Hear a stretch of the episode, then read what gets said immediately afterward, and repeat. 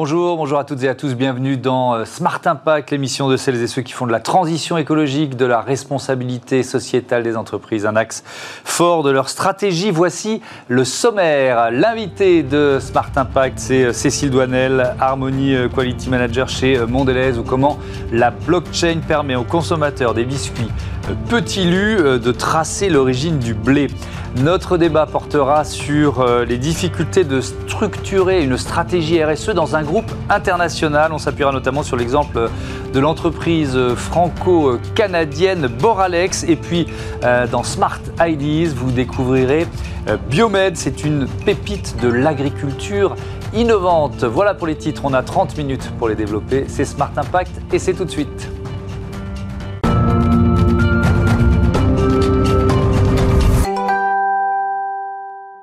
Bonjour Cécile Douanel, bienvenue. Vous êtes donc euh, Harmony Quality Manager chez Mondelez. C'est un géant de l'agroalimentaire, géant américain, euh, deuxième acteur mondial du, du, secteur. Vous commercialisez notamment la marque Lu et on va beaucoup parler des, petits Lus, mais alors il y en a beaucoup d'autres des marques. Hein.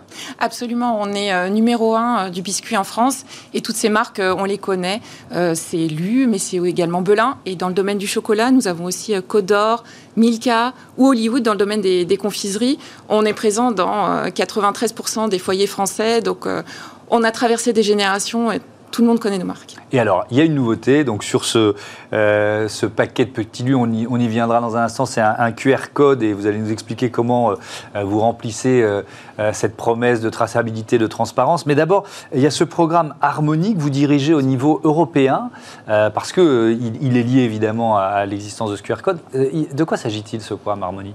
Alors notre programme Harmonie, c'est notre programme de développement durable sur notre premier ingrédient qui est le blé euh, à l'échelle européenne. Il est né en France en 2008 autour de Nantes, notre usine de l'Aïfoissière qui produit le, véritable petit beurre avec 68 mhm. agriculteurs. Et maintenant, il s'est déployé largement. On travaille avec 1200 agriculteurs partenaires en France qui sont tous situés à proximité de nos usines. Et même, nous sommes présents sur toute l'Europe avec 1600 euh, agriculteurs. On, envisage d'ici 2022 euh, de couvrir l'intégralité de nos besoins en farine avec du blé harmonie. Alors, ça veut dire quoi euh, Il y a un cahier des charges, j'imagine, que les agriculteurs doivent, doivent, remplir? Absolument. les agriculteurs sont engagés à appliquer un cahier des charges très précis mhm. de 35 pratiques agricoles vertueuses qui protègent mieux l'environnement et également la biodiversité. Donc, euh, nous avons pour objectif de notamment réduire nos émissions de gaz à effet de serre avec une approche très raisonnée de la fertilisation. On réduit également l'usage de nos pesticides avec une philosophie qui est euh, également raisonnée, euh, qui vise à appliquer des bonnes pratiques préventives pour mettre le blé dans les meilleures conditions possibles afin qu'il ne soit pas malade et donc de ne pas le traiter. Mmh. Et nos agriculteurs sont aussi engagés à protéger la biodiversité locale puisqu'ils consacrent 3% de la surface de leur champ de blé pour planter des jachères mellifères. Donc, ils sont très riches en espèces de fleurs qui vont fournir du nectar, mais aussi de l'habitat pour les pollinisateurs. Alors, euh, ça ne veut pas dire pour autant qu'on est dans une filière bio et que le, sigle bio s'affiche. Euh, elle est où la différence? Alors, on n'est effectivement pas dans une filière bio, on est dans une filière qu'on appelle euh, intermédiaire ou troisième voie de l'agriculture, qui est entre le conventionnel et euh, l'agriculture bio. Euh, l'agriculture euh, telle qu'on l'entend chez Mondelez, c'est une agriculture qui doit permettre de rendre aussi disponible notre blé vertueux pour l'environnement, pour nos produits, et de garder des prix attractifs pour nos consommateurs. Et ce serait compliqué en passant au bio? Alors, nous avons développé une gamme bio euh, sur euh, certains de nos produits, mais aujourd'hui, tout simplement, euh, l'espace nécessaire pour pouvoir produire du bio n'est pas suffisant pour couvrir l'ensemble de nos besoins. vous n'êtes pas le, premier représentant de, l'industrie agroalimentaire à, dire ça. Ça veut dire que c'est une démarche de longue durée, l'accompagnement d'un agriculteur. Vous, vous le faites avec ce programme Harmonie, mais si vous vouliez, par exemple, les faire basculer les uns après les autres dans le bio, ça prendrait longtemps? Alors, évidemment, euh, c'est une, une filière euh, qu'on salue également euh, pour ses aspects vertueux pour, pour l'environnement. nous, on s'attache vraiment à accompagner nos agriculteurs dans une transition agroécologique qui est aujourd'hui indispensable. Et c'est pour ça qu'on est partenaire avec eux depuis 2008, qu'on les accompagne. Il reste, il y, a très très peu de turnover, hein, comme on dit. On a à peu près 70% de fidélisation. Donc, c'est que les agriculteurs s'y retrouvent eux-mêmes et ils se sont vraiment appropriés ce programme comme étant un programme qui a beaucoup de sens pour eux parce qu'ils savent qu'avec ce programme, ils ont un impact vraiment environnemental tout à fait positif. Et, pour eux, ça, c'est porteur de sens. Hmm. Alors, pour répondre aux aspirations des consommateurs, vous faites appel à la blockchain comme outil de traçabilité, de transparence. Euh, alors pour les clients, ça change quoi? Imaginons, j'ai ce paquet avec un, QR code. Qu'est-ce que, qu'est-ce que ça m'ouvre euh, comme, comme information? Alors tout simplement, ce projet, c'est pour apporter effectivement beaucoup plus de transparence aux consommateurs sur les produits qu'ils consomment, et en l'occurrence ici le, le véritable petit beurre. Donc très simplement, quand le consommateur a son paquet, mhm. il va scanner le QR code avec son Alors montrez-le un peu plus haut, parce que sinon on ne va pas le voir à l'antenne. Voilà. voilà. ok. Voilà. Donc il y a un QR code qui est au dos du paquet. Mhm. Il va le scanner et il va pouvoir visualiser très simplement tout le parcours du blé qui est lié au paquet euh, de, biscuits qu'il a entre les mains, puisqu'il doit saisir le numéro de l'eau du biscuit, et il pourra visualiser eh bien, les agriculteurs qui ont fourni et cultivé le blé selon la charte Harmonie, les meuniers et l'usine de Nantes de, de la qui, euh, qui fournit et qui euh, fabrique les véritables petits beurres. Donc c'est-à-dire qu'on a accès aux champs, on a accès aux meuniers. Tout à fait. Mais dans le détail, c'est on peut vraiment savoir à, quel endroit. Euh, on peut visualiser très précisément, et ça c'est grâce à l'ensemble des données de traçabilité qui remontent de la part de chacun de nos acteurs. Nous pouvons visualiser grâce à une carte interactive, on zoome dessus mhm. et on peut voir où sont situées les exploitations agricoles qui ont fourni le blé qui rentre dans le véritable petit beurre. Et donc la blockchain vous sert à quoi dans, dans, dans, ce contexte-là? À valider les informations? Alors effectivement, la blockchain c'est une nouvelle technologie. Mhm. Elle a fait ses preuves dans le monde de la finance et aujourd'hui elle s'applique de plus en plus pour apporter une traçabilité absolument euh, immuable pour le consommateur. Et, ça recrédibilise énormément le message que nous donnons parce mmh. que ce n'est pas Mondelez qui va collecter les informations, mais ce sont les acteurs amont, nos coopératives, nos meuniers, qui vont déposer les informations de traçabilité sur une plateforme euh, qui, est, euh, qui est décentralisée. ça ne passe absolument pas par Mondelez.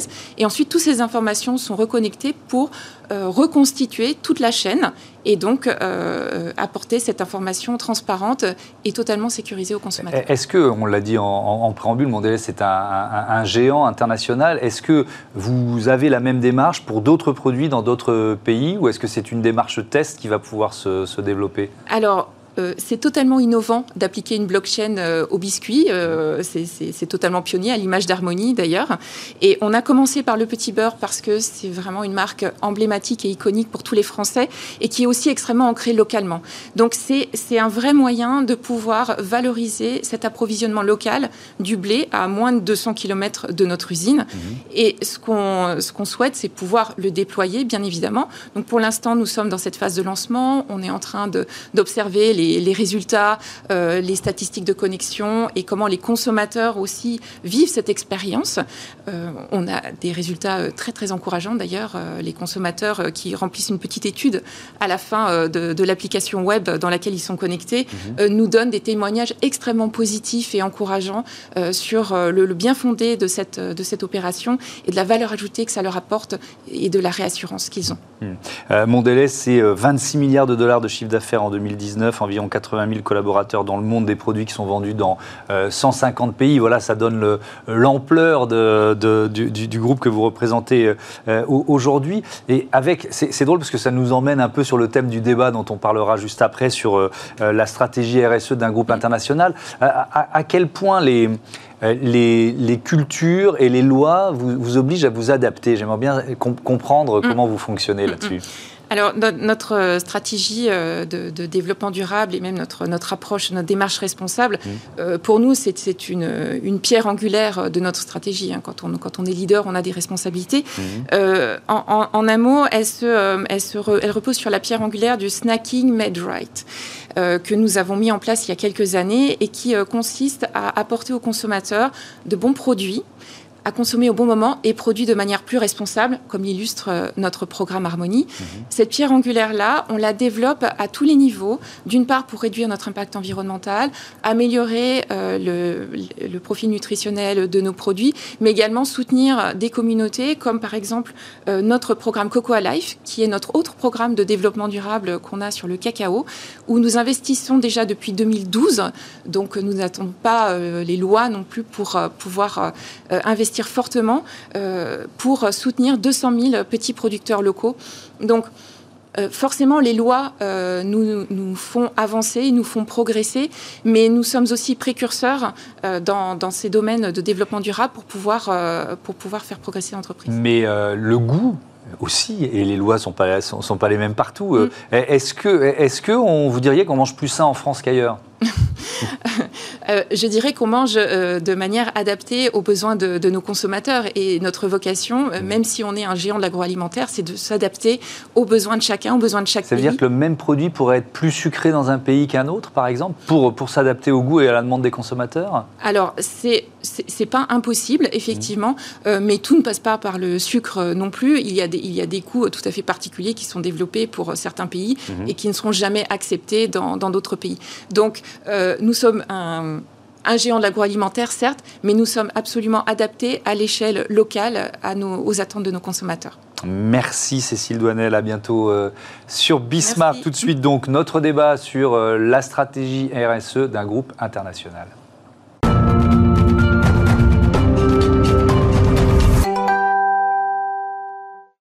Comment structurer une stratégie RSE dans un groupe international? C'est donc le thème de notre débat euh, avec Lucas Robin Chevalier. Bonjour.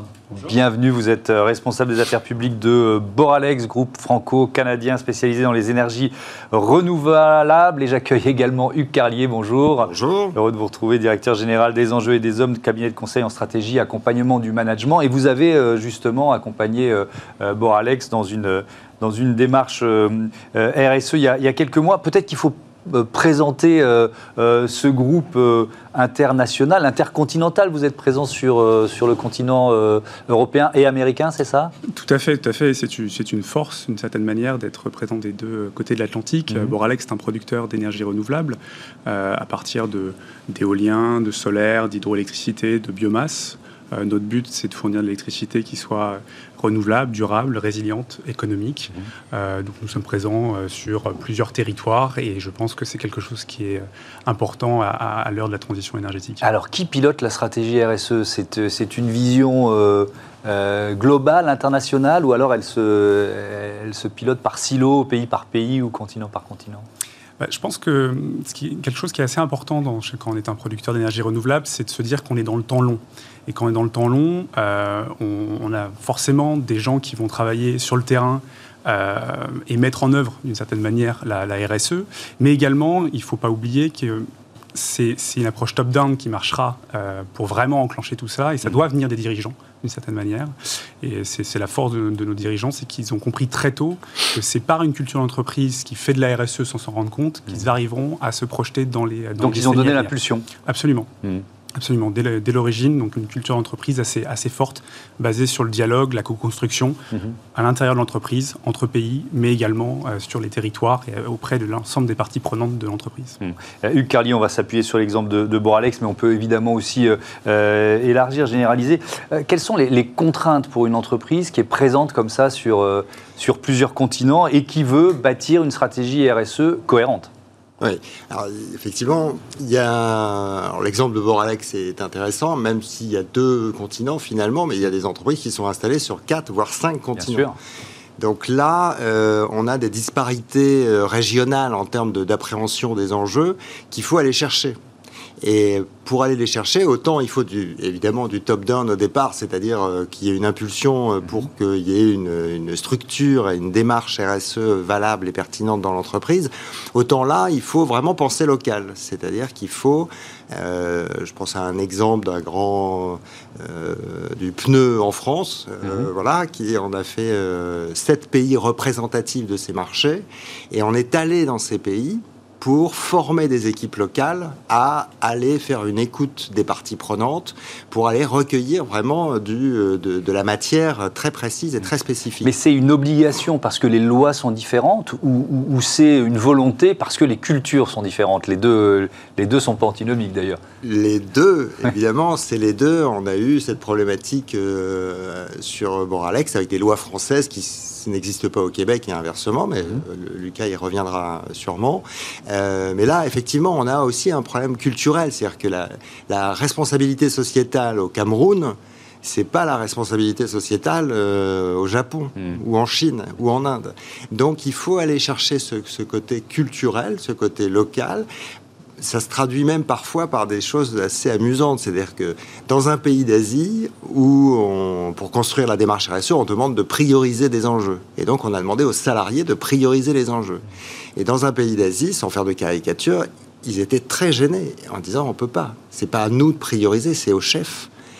Et donc, il a fallu voilà, s'adapter culturellement pour que les salariés aient le droit de s'exprimer sur une priorisation d'enjeux. Mmh. Donc, c'est important de penser global et vraiment d'agir très localement pour aller chercher, euh, voilà, et, faire confiance aux équipes locales qui savent comment ensuite porter les sujets. Mmh. Alors, on va rentrer dans, effectivement dans le détail, par exemple sur l'aspect législatif. Euh, Hugues le disait à l'instant, il y a des différences euh, législatives. alors on peut dire euh, Québec, France, on pourrait dire États-Unis aussi, France ou Royaume-Uni.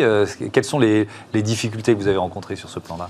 Oui, oui, bah, c'est une très bonne question. Je pense qu'il est important d'avoir, d'abord d'ancrer sa stratégie RSE dans un système de gouvernance qui va être représentatif des fonctions, représentatif euh, des pays, représentatif mmh. des spécificités culturelles et représentatif des législations.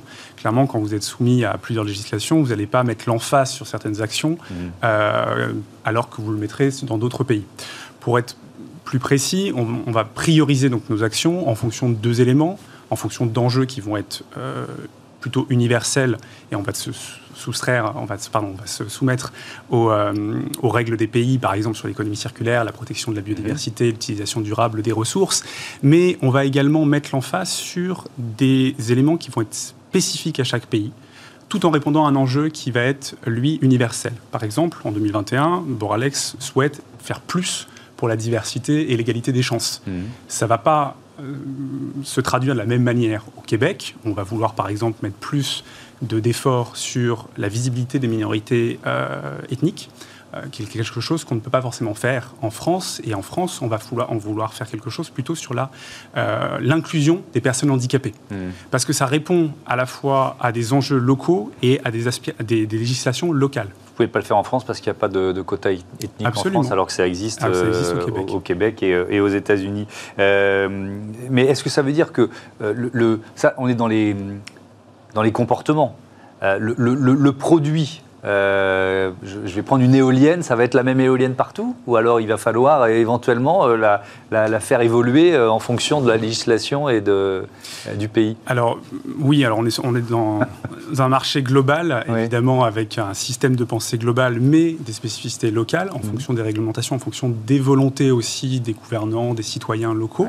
Par exemple, dans, nos, dans, des, cahiers des charges par, pour des projets éoliens, on va pouvoir retrouver des des, clauses de, euh, d'insertion locale, clauses de travail local. Et donc, mmh. évidemment, on va aller euh, le faire. Mais ça peut aussi nous donner des idées pour le faire dans d'autres pays. Mmh. Euh, en gros, on, fait, on, élève le niveau par le haut, d'une certaine manière, en étant sur plusieurs régions. Ça, c'est intéressant parce que, mmh. c'est, l'un des leviers. vous appelez ça le pays pilote, c'est ça? C'est un pays qui va servir d'exemple aux autres? C'est ça. Et c'est une fois de plus aller sur place faire venir, je pense à, euh, au, déploiement de la stratégie euh, d'Orange en, sur la, en Afrique, faire venir euh, les, tous les correspondants des pays d'Afrique d'Orange dans un seul des pays, parce qu'il y a une, similarité régionale, mhm. et puis monter la stratégie dans un des pays avec l'ensemble des correspondants pour que eux ensuite repartent dans leur pays en disant ok j'ai compris comment ça se faisait et du coup euh, mettre en place euh, leur propre stratégie mais ils ont vu le, pilote quoi, le, oui c'est plus facile de convaincre ses partenaires ses salariés quand on peut dire bah, regardez ça marche à tel endroit. Exactement. Puisqu'on l'a on, l'a monté une, première fois. Et, je, prends cet exemple là parce que euh, il y a aussi cette logique de formation en cascade c'est le terme que vous, vous mm. employez. En détail ça signifie quoi? Bah, ça signifie et c'est assez extraordinaire que finalement, pour un, pour, euh, je le cite parce que c'est il y a quelques années maintenant, Pernod Ricard, 24 000 salariés, 5 mmh. continents, et eh bien finalement une équipe de 6 personnes, 3 personnes côté client, 3 personnes côté euh, des enjeux et des hommes, on a en 9 mois de travail, euh, voilà, porté la stratégie via la formation de 120 CSR leaders, équipés de mallettes pédagogiques, etc., qui ont formé 4000 managers qui leur ont donné une mallette d'animation de, réunion, etc., qui eux-mêmes ont formé et animé, sensibilisé les 20 000 salariés sur le, sur le sujet. Donc en neuf mois, vous portez grâce à l'interne, mhm. effectivement, euh, et vous déployez sur 25 000 personnes dans cinq sur 5 continents. ça, c'est une stratégie que vous mettez euh, absolument, en œuvre Absolument. On a, on a besoin d'ambassadeurs. On a, on a besoin de former ces, ces, personnes. Euh, des ambassadeurs vont après aller sur plusieurs pays, vont être un vecteur de collaboration entre pays et cette collaboration va être un vecteur de changement qui va lui-même attirer de nouveaux ambassadeurs, soit mm. en externe pour notre recrutement, soit même en interne, puisqu'on a des, aspirations internes euh, qui ont été cristallisées et qui là se déploient avec, dès lors qu'ils voient que l'entreprise veut faire plus que son cœur de métier, à savoir par exemple nous, euh, la production d'énergie. Mais, mais, ça peut être aussi des freins à lever même en interne, parce qu'il y, y, a encore, voilà, des gens, beaucoup de gens qui disent mais la RSE, euh, ça coûte de l'argent, euh, ça nous fait perdre du temps, euh, ça ne doit pas être prioritaire. Est-ce que ça existe encore ça? Alors, de moins en moins peut-être. De moins en moins, mais ce qui peut coûter aujourd'hui, en fait, est un gain à long terme, puisque c'est un vecteur de, durabilité de notre modèle mmh. d'affaires, en fait.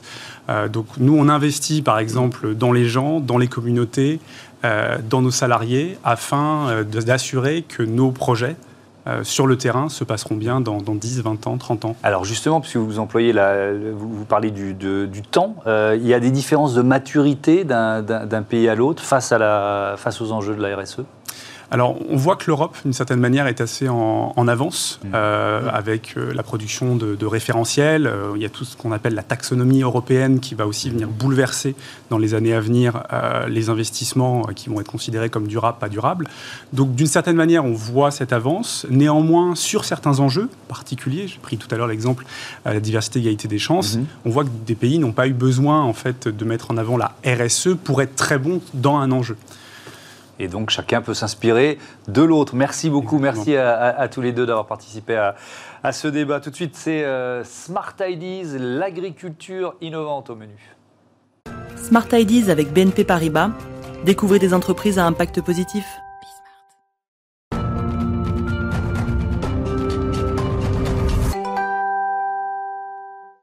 La bonne idée du jour est signée euh, Ludovic Vincent. Bonjour. Bonjour. Bienvenue, cofondateur avec Patricia Giffu de euh, Biomed. Quand l'avez-vous créé cette entreprise et avec quelle idée?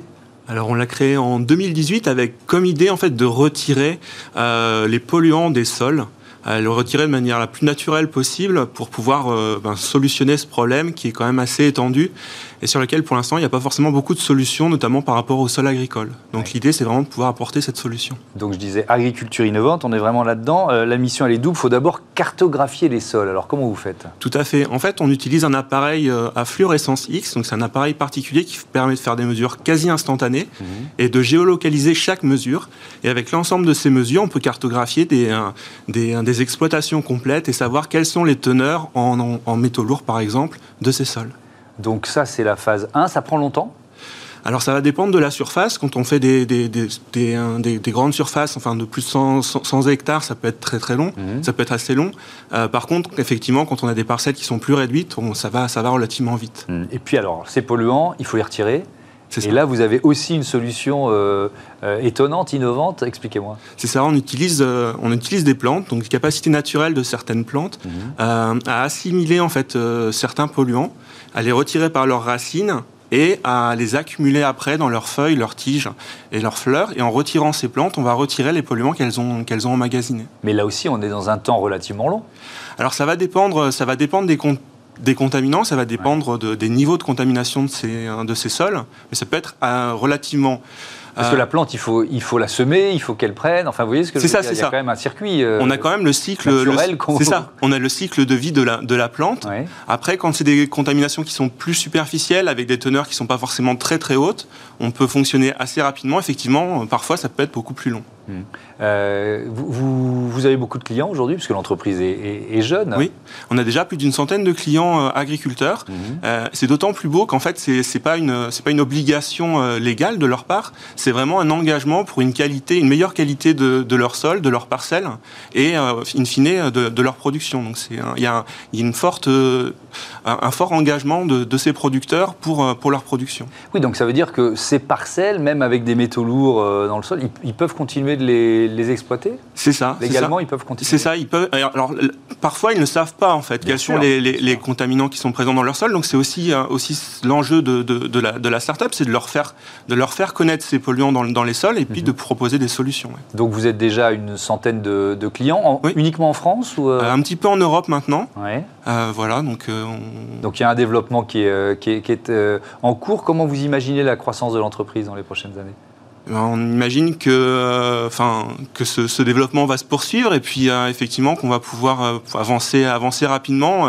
Alors malheureusement, les, polluants n'ont pas de frontières, ils sont partout, donc hmm. qu'on puisse traiter les polluants là où ils se trouvent. Mais c'est tout type de, polluants, c'est-à-dire il y a une solution par les plantes pour, pour tout type de polluants? Alors pour l'instant, pour l'instant non, pas pour tous.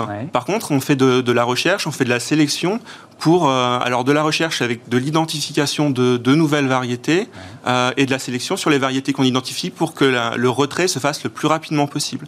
Donc, euh, mais potentiellement, il y aurait, il y aurait une solution pour, pour beaucoup de polluants. Qu'est-ce qu'on en fait des, des, plantes qui ont absorbé la, la pollution? Alors l'idée, c'est de pouvoir les extraire du système, que les, que les humains ne soient plus exposés à ces polluants. Donc ça peut être de l'incinération, ça peut être du confinement, et ça peut être de la revalorisation dans certains cas, mais alors très, très particuliers, quand c'est ces éléments euh, peuvent avoir une seconde vie. Alors c'est le cas par exemple du cuivre. Euh, qui, qui peut être présent en grosse quantité dans les sols, mhm. mais par contre qui reste un oligo-élément et qui peut être valorisé. Donc ça veut dire que la plante qui a absorbé le cuivre, ensuite vous pouvez la, réutiliser. C'est ça. Alors, Elle a encore de la valeur. C'est ça, pas nous directement, mais effectivement il y, a des, il y, a des entreprises qui sont intéressées par, euh, par ces plantes. Mhm. Alors vous êtes également partenaire de la Coupe de France des potagers d'école, on va dire un mot là-dessus. De quoi s'agit-il? Alors c'est dans la démarche de sensibilisation. Euh, l'objectif c'est de pouvoir faire connaître cette problématique des polluants des sols et en particulier ben, pour les enfants et, euh, et, leurs familles. Euh, et les potagers d'école, ben, c'est en fait euh, l'interface entre ben, finalement un peu l'agriculture et puis et puis et puis, l'enfance et puis la vie plus tard. Et l'idée, c'est de pouvoir ben, offrir des diagnostics pour qu'on sache dans ces écoles quels sont les niveaux de, pollution dans ces, dans ces sols. Merci beaucoup, merci euh, Ludovic Vincent Bonvent euh, à euh, Biomed. Voilà, c'est la fin de cette émission. Vous pouvez nous retrouver sur bismart.fr. sinon, les horaires de diffusion sur les box, c'est 9h midi, 20h30. je vous dis à demain sur Bismart, la chaîne des audacieuses et des audacieux. Salut à tous.